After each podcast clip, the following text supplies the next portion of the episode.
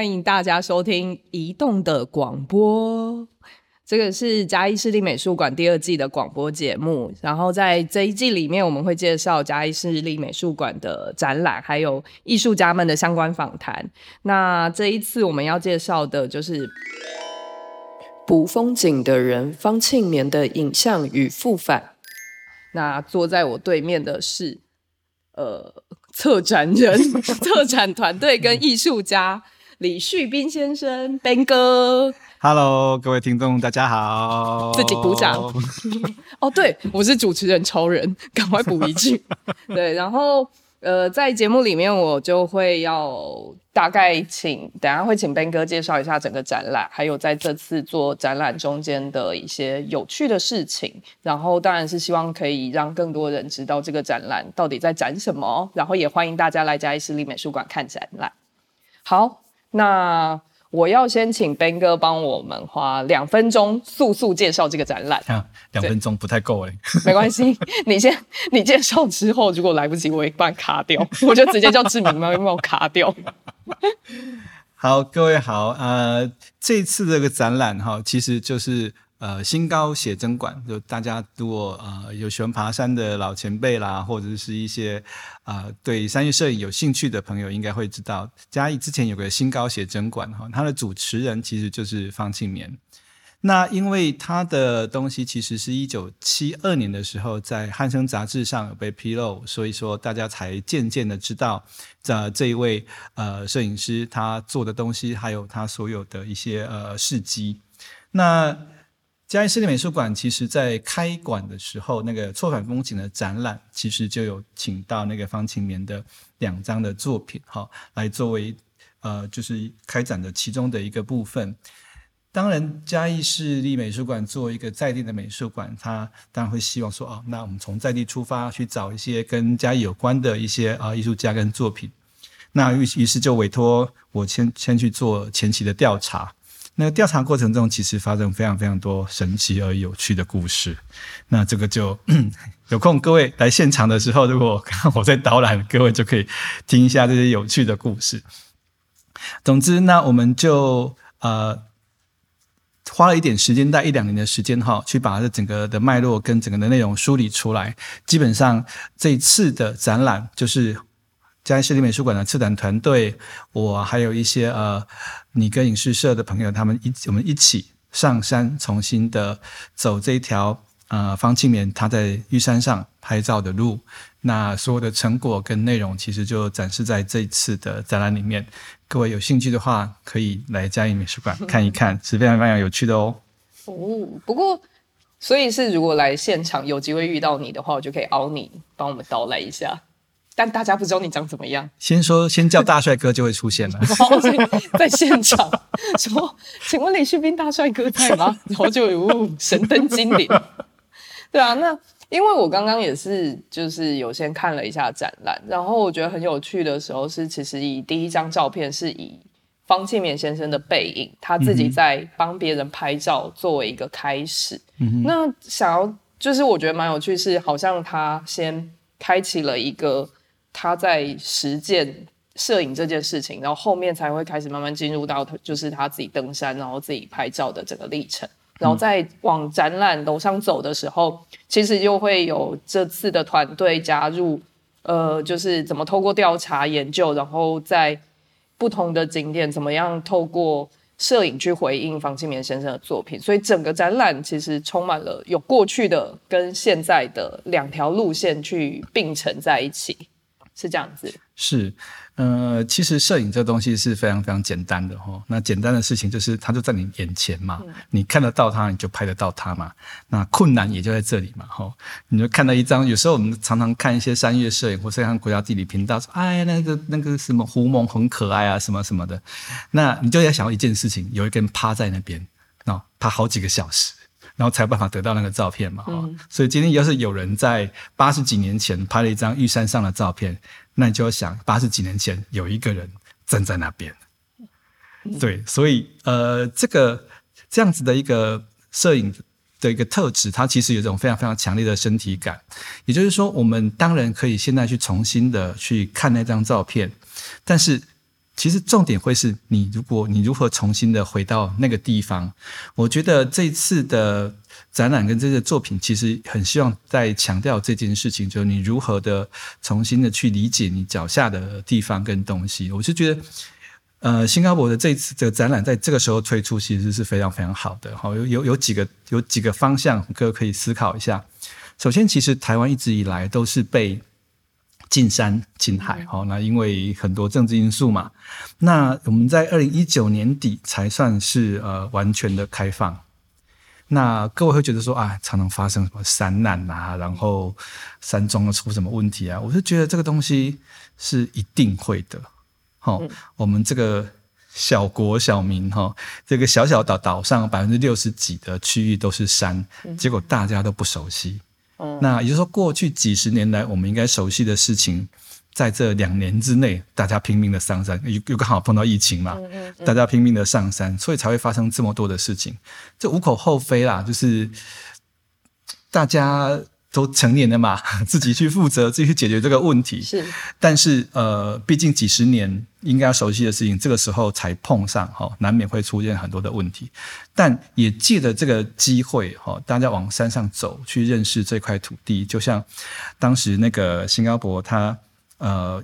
背着那么多的器材，然后跟这么多的人，然后到那个地方去，好，然后把它拍下来，然后让我们台湾的一般的民众可以了解台湾的山林，我就觉得这个还是相当相当重要的，这也是摄影的一个很重要很重要的一个功能之一。是因为还有像刚刚在看展览的时候，你那时候说，其实新高博在一开始他在登山的时候，他其实没有意识到自己就这样登上玉山了。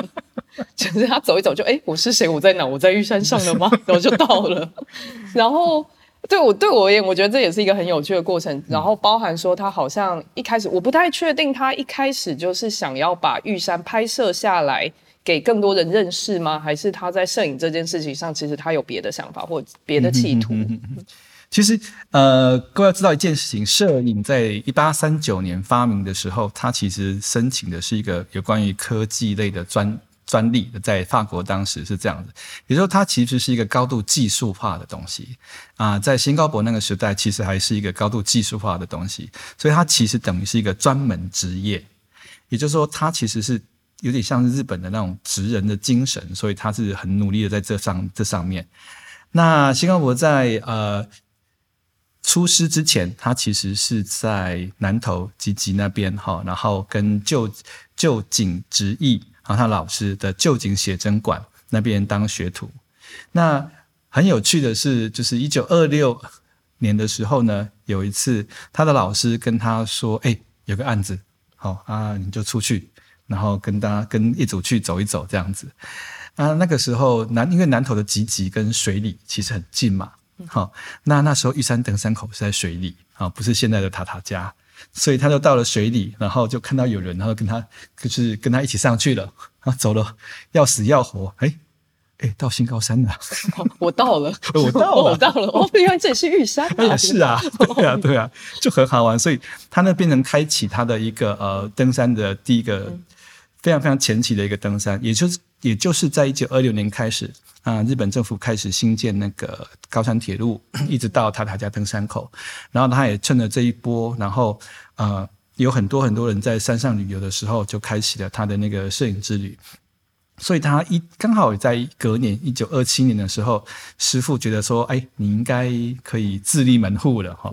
不过当时是这样的，就是哎，你一定要出塞哈，就不能够抢师傅的饭碗嘛哈。所以他就师傅就介绍他从吉吉。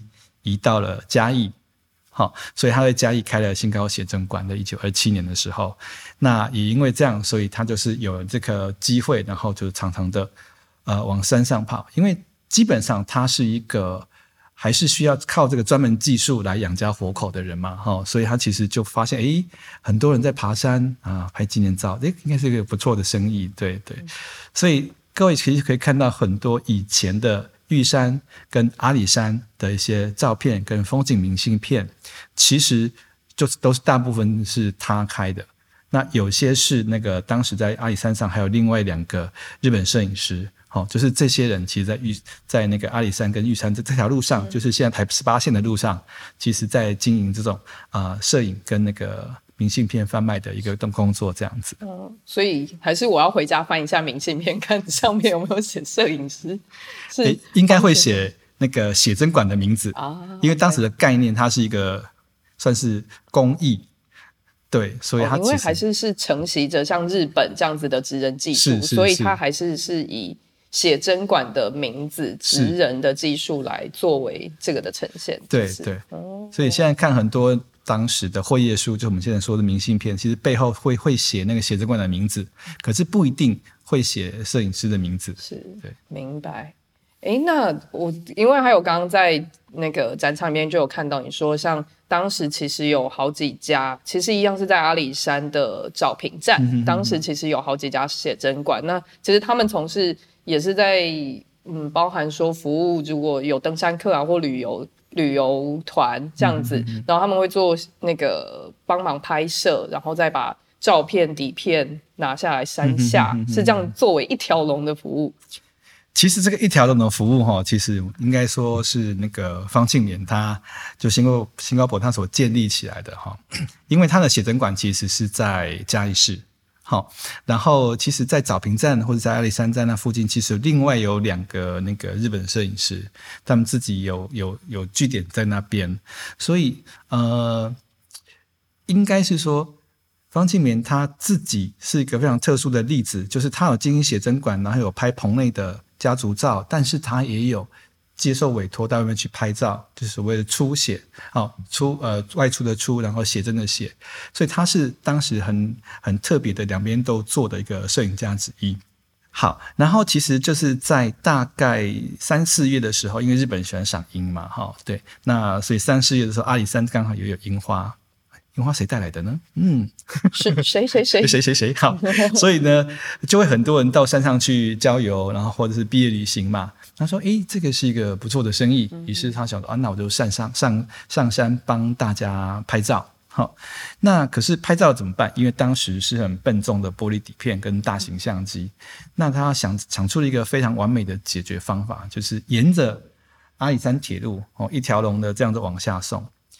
因为他在啊一九七二年的《汉声》杂志上是号称他登山三千多次哈，那去过玉山的人都知道三千多次，每天爬要爬十年，怎么可能？其实是这样子的，其实他其实是被他自己本人是 base 在就是他的那个基地点前进基地，其实在现在的排云山庄，好，当时叫新高下驻在所，所以他是住在那个地方啊。各位如果去过玉山就会知道，你都到排云山庄了，上面只在二点四公里而已哈，就走上去，就走上去，哎，不，就爬上去，我就爬上去，没有走了，那么轻松，还是要爬的啦，用爬上去，对，这这样就比较可以理解。所以他大部分时间是在新高下住在所，就是现在排云山庄。然后呃，队伍上来了，他拍完照了，然后大家招呼一下之后，他就再把呃他拍好的底片呢，请人送到。啊、呃，当时的呃阿里山阁大饭店，就现在找那个那个找平站出去的那间饭店，他儿子在那边好、租了一间呃房间，长期租用哈、然后啊、饭店也因为熟识，给他们提供一个小空间哈、哦，当做暗房，所以他底片送下来，他儿子在阿里山站那边，然后把它冲洗出来之后，随着小火车送到了嘉义市区的新高写真馆，然后。在里面有技师帮他把它冲成照片，再寄给每一个哈有买照片的人，所以它是一个非常就是随着那个阿里山铁路的兴起哈所形成的一个非常有趣的一个商业模式哈。对，在当时也是是非常非常非常的先进。对啊，因为这个我觉得会很像，就是你会想到去，我觉得不管去游乐园啊，还是去日本，有时候你在一些观光景点的时候，大家就说来来来来，先拍张照，然后后面可能有奇怪的布景。然后帮你拍张照之后，就看你要不要买照片。我觉得他应该是开启了就是那样子的整个模式，是从就是你去到一个地方，然后做纪念，然后保存一段非常很深刻的事情。而且应该在尤其在那个时候去旅行，还有摄影，相较都不是那么容易的事情。是是是，因为毕竟呃，你一生搞不好就去那么一次嘛，哦，对，那毕竟也不是很好。虽然我们现在号称是比较好爬，但说相信我也没那么好爬。那毕竟是百岳哈，东亚最高峰哈，不要不要想太多，还是要一点体力的。然后加上，因为他长期会跟啊、每个学校打好关系嘛，所以那个带队上去的老师就会讲说：“哎，你们一生就只来这么一次，有人帮你拍照留下纪念，这很重要，你们一定要买一张一块日元而已，不错不错，大家一定要买这样。所以其实买的蛮多的啦，哈。对啊，而且一般又好几十个，他等于拍一次，啊、他可以赚好几好几十块。哎，刚好一张拍一张照片，应该可就是一个那个。一个老师的月薪，是是蛮特别，是蛮特别。不过当时它的确是一个非常特别的专门技术，对。所以当时的技术应该对啊，就是因为我记得在一楼展场，其实你会呃，应该是说各位会看到非常多的物件，嗯、就是陈设在一楼，那包含了他在摄写真馆里面使用的大台相机，然后还有有一台像是小书桌的那个是他冲洗。啊、那是印印照片的印相机，对对对，因为以前的照片是必须要借由底片这样冲洗出来嘛。那呃，我们后来比较先进的哈，如果各位还有碰过底片相机，就是一个小铁壳里面装了一一一卷一长卷的底片哈，那是我们称为一三五的底片。那一格底片一格影像的面积是三十六 mm 乘以二十四 mm，那那一条拉出来是三十六张嘛。但是呃，我们用的那个相机其实是呃一张一张的底片来用，它不是一卷，它是一张一张。然后一张呃，如果是方庆绵使用的玻璃底片的话，是五英寸乘以七英寸，对，大概十六乘十二公分那么大。好，所以我们其实那个照片哈、是用一比一的方法印出来的，也就是说我的底片然后叠着相纸，然后就直接曝光了。好，所以那是早期的印照片的方法。好，各位如果有兴趣到现场，可以看到那一台很像书桌的东西，那个是方庆明自己改装的。哈，他是一个非常巧手的人，他可以改装非常非常多的东西，这样子。所以就会从展场一开始进去看到有三张玻璃底片，是，然后就是用那个机器，而且上面你说有那个小的调控，可以调灯光的钮。对，这个这个就是，哎，只能说。嗯，古人智慧其实是原则上是的智慧，是是非常非常有。他们是用他们没有有很多很多东西没有办法微调，不像现在的手指头这样画一画就好了。所以他们会去想办法，用各种方式去解决那个画面变明暗的问题。就有时候拍的时候，哎，比如说天空太亮。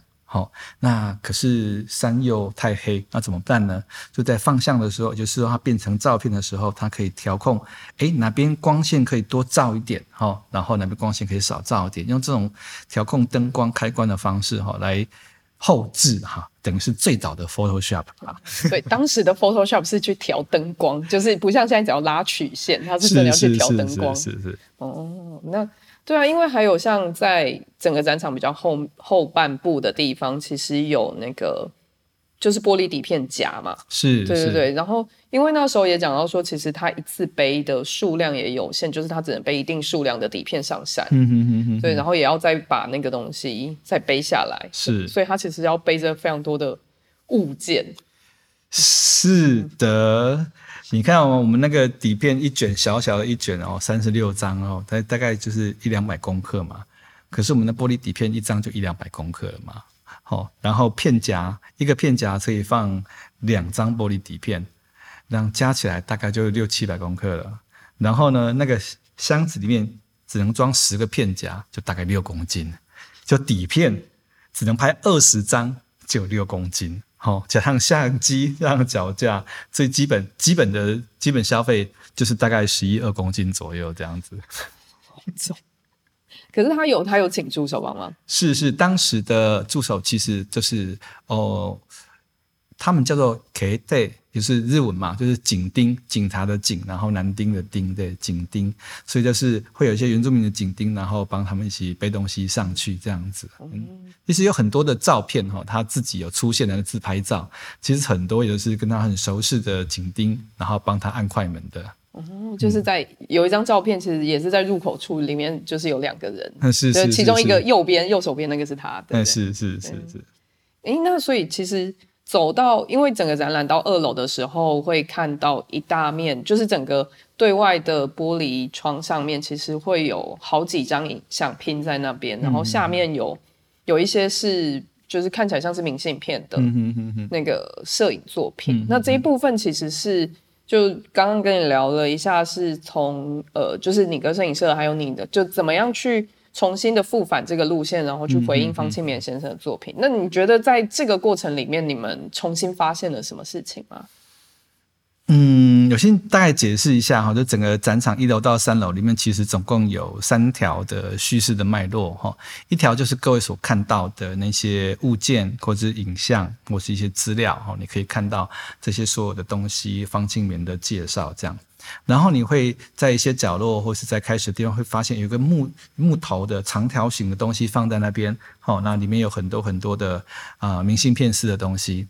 那我们总共从一楼到三楼哈，有十座这种明信片的东西，各位有兴趣可以收集一下哈。一楼到三楼总共是十张明信片。那也就是说，第一个叙事是以方庆绵跟他的作品还有他的物件为主的，然后第二个叙事的轴线其实就是这十座的。呃，木造木造的明信片架哦，里面有十张的明信片。那十张明信片全部都是呃，策展团队跟一个影视社，我们一起去爬。三，这个是复返，就重新爬那个玉山的过程，找到那些照片的位置的过程，好，所记录下来，所拍下来照片跟背后所写的有关照片的一些想想法。也就是说，我们在重新爬一座，这次就是他当时拍摄的路程的时候，我们同时也用现代的现代的人观点跟想象，哈，去回复回返，就是那八十年前、九十年前的当方庆绵在他们拍照的时候的一些。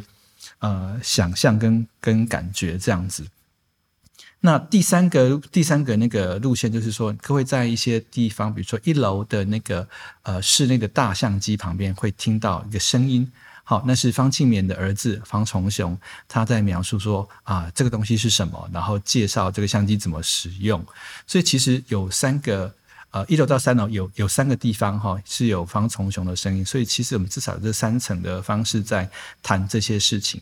那二楼的那个大玻璃窗哈，啊、你看到那玻璃窗那边其实有一些照片，然后有一些山脉的形状，那其实就是玉山山脉。那我们我们在上面看到的照片，就是我们啊那一次去爬山的时候，有确切的找到对到比较准的位置的几张照片。好，那我们。就在现场，就是我我我我拿了我的相机哈，我的相机其实也是大概是像方庆年那种老相机，所以我重拍了一次。那也就是下上面的影像跟下面的影像，其实就是差了大概八九十年。嗯，好，那我们就是从，但是呃，我们这次的展览还是会以方庆年的影像为主。那我们的新拍的影像呢，就会回到当时方庆年在当时拍摄这些影像最主要的目的，就是风景明信片。的方式，然后一摞一摞的陈列在那里。那各位可以看一下哈，就是山其实不太会变，会变的是人。好，啊，以前常常走，现在走不上去。那可以对照一下那个影像哈，八十年前后的那种差异跟感觉，这样子还蛮有趣的。对啊，因为我觉得就是虽然我觉得它对我而言，其实有一个身体去实践这件事情的过程，然后。这个实践反而是让我觉得影像，还有就是我觉得回应的方式也不太一样，嗯、对啊。然后的确就是山都不会变，嗯、可是其实很多时间变了不一样。然后可是你会觉得，哎，有一些些的差异，其实好像它会透过整个展览里面有一些比较细致的东西，嗯、好像也从你格影视社，还有就是从 Ben 哥这边去。重新描述一一次，呃，关于我们试着要从摄影里面去怎么样去回应跟自然的关系或跟人的关系。其实我也觉得这个摄影就是更有趣的地方。对，我刚前面讲过了，反正你走到那边就可以看到嘛。是。但各位有没有想过一件事？其实那个在二楼我们新拍的那些照片啊，其实也没什么大不了的，大家走得到就拍得到嘛，对不对？那也就是说，在摄影这件事情上。啊、就是实体呈现的东西，其实更有趣的应该是它背后的故事。你怎么，你为什么做这件事情？不然的话，各位可以可以看到我那个照片哈，然后大概的位置，你可以，你绝对一定可以找到那个地方，你也可以拍一张照片。那为什么我们去做这件事情叫做创作？然后你做这件事情不是呢？因为我们是在追寻那个故事的内容跟那个状态里面去寻求这个东西。风景是这样子的，就是说所有人看到的风景都一样。为什么？因为你是循着步道去找风景嘛。那以人的尺度走在山路上，你看到的跟所有人看到的都一样。所以其实我们的风景是被决定的，是被决定好的。其实这次整个在呃复返复返的过程中，得到最大最大的心得，其实就是对 我们其实就是。看到所有东西都是被决定好的，那更有趣的其实比较是你如何从你看到东西里面去思考那整个时间的历程，然后经过的东西跟脉络这样子。是因为我觉得更有趣的是，虽然说步道是被就是步道是人决定好的，所以其实大家看到的东西是被决定好，但我觉得拍回来的摄影，回过头来你们也在决定到底观众。要看见什么事情，就是这个空景，其实也是你们决定要给观众看。是是是是。哎、欸，那我我觉得我想问的就是，像对照嘉义的画都历史这件事情，嗯、就是因为他们很多当时有写生绘画。那方静绵，我觉得当然也是因为他自己呃学习作为学徒的背景关系，所以后来用摄影选择去纪实。那你觉得像后来其实也蛮多画家其实会描绘玉山啊等等，那你觉得摄影跟绘画中间的差异是什么？这个哈，嗯、呃，我们当然我们用用很多不同的方式，呃，去逼近这个问题，会得到完全不同的答案。比如说，摄影台湾最出名的早期的三剑客嘛，那他们好像就比较少会跟当时的绘画的一些呃画家连在一起谈。那可是其他的像地方的画会，或者是说像这样的地方摄影师，他其实又很容易被这种。放在一起谈，但其实三剑客的时期，他们在思考的时候是用摄影的本质性的，就是一方面，对，也是也是他们家里的经济能力够，然后去去处理那个东西。他他本身就是朝一个纪实跟呃创作的方向去走。但是像一些地方地方写真馆哈，其实大部分我们我们讲比较确实一点的来谈，他们其实就是在经营一个事业。所以他其实就是一个商业写真师嘛，对不对？那他既然是商业摄影师的话，那当然就是以那个作为主要考量。其实呃，方清明在在整个过程中，他也没有太强调什么叫做作品。这个对他而言，就是他呃怎么讲养家活口，但是自己呃也有些闲暇的时间，想要再拍一些很特别的东西。那但是他还是把那个东西变成了风景明信片。这其实又回到摄影的早期一个很重要的功能，在一八三九年摄影发发明之后，其实之后哈有一些很重要的事情，就是呃开始有些商人会雇佣这些摄影师到全世界去拍照，然后拿回去他们国家做风景明信片。这件象这件事情象征了什么？你可以不用远行出国到遥远的地方，你可以看到遥远的异国风情。所以这个东西在台湾其实也是一样，所以它整个脉络其实没有什么太大的转变。但是写真师跟画家在当时同时同属于一个达人型的，或是很受很受嗯、崇拜的一个一个职业，所以他们在私下的往来其实互相都是有的，只不过他们不特别不会特别在啊、所谓的艺术表现上面去做某一种的。嗯，比较啦，或是或或或是讨论这样子，这个问题反而是应该到比较在台湾的话，应该到比较后面一点，就是大概可能一九九零年以后才会真的去严肃的讨论到艺艺摄影是不是艺术这个概念。在当时的话，我想应该是没有什么太大的问题，而且有很多的画家其实也是会跟这些摄影摄影摄影家他们去啊、呃、买作品来做临摹。对，这其实一直都存在的。也就是说，摄影它有自己的特殊的位置，然后绘画跟摄影之间的关系，其实也不见得是对立的，比较像是一种各自有一个领域在处理这样子的状态。嗯，所以，其实当时大家都是好朋友，没有什么去我要跟你拼艺术的概念就没有没有没有。你看陈澄波的那个那个画作里面，有一个画画那个撒旦娃娃那个画作里面，旁边那个转角啊，就是新高写真馆嘛。所以其实是他选择先收录了 新高博他们家，啊、但新高博没有去拍到这样。好，那我最后一个问题，我觉得比较轻松一点，就是如果方庆绵先生重新在这个时代，我们这个这么流行爬山的时代的时候，你有没有想要跟他分享哪一条登山路线，或者是你有没有特别想带他一起去拍什么样的山？我妈，这个又回到她爬山的目的了，哦、是 是不是嘛？哦，风景，风景嘛，对对。那如果是用这个方这个方形来谈的话，可能会觉得，呃，哎，入门百越的那一条，就是奇来南华那边，其实真的是蛮漂亮的。尤其是以彩色的现在彩色的观点来看的话，奇来南华那边其实就是在中央山脉的的的中间有个缺口。就是在那边是左边可以看到台湾海峡，右边是可以看到太平洋，哦，然后也可以看日出，也可以看夕阳，哎，不错，全部大景都有哦，那是一个好地方，这样子。所以是它对登山，呃，应该是说对摄影师而言，它反而是一个非常需要去挑战的取景地点，是这样子吗？是是是是，爬山的困难度就没那么高。现在困难的是摄影部分，是是是是，对啊。好，那我要做一个官方收尾，就是那今天很高兴可以邀请 Ben 哥李旭斌先生来跟我们一起谈谈，就是方庆勉的影像跟复返。那现在正在嘉义市立美术馆热烈展览中，好评不断，所以整个展览展到六月十三，那欢迎大家可以来看一看。谢谢大家，谢谢。谢谢。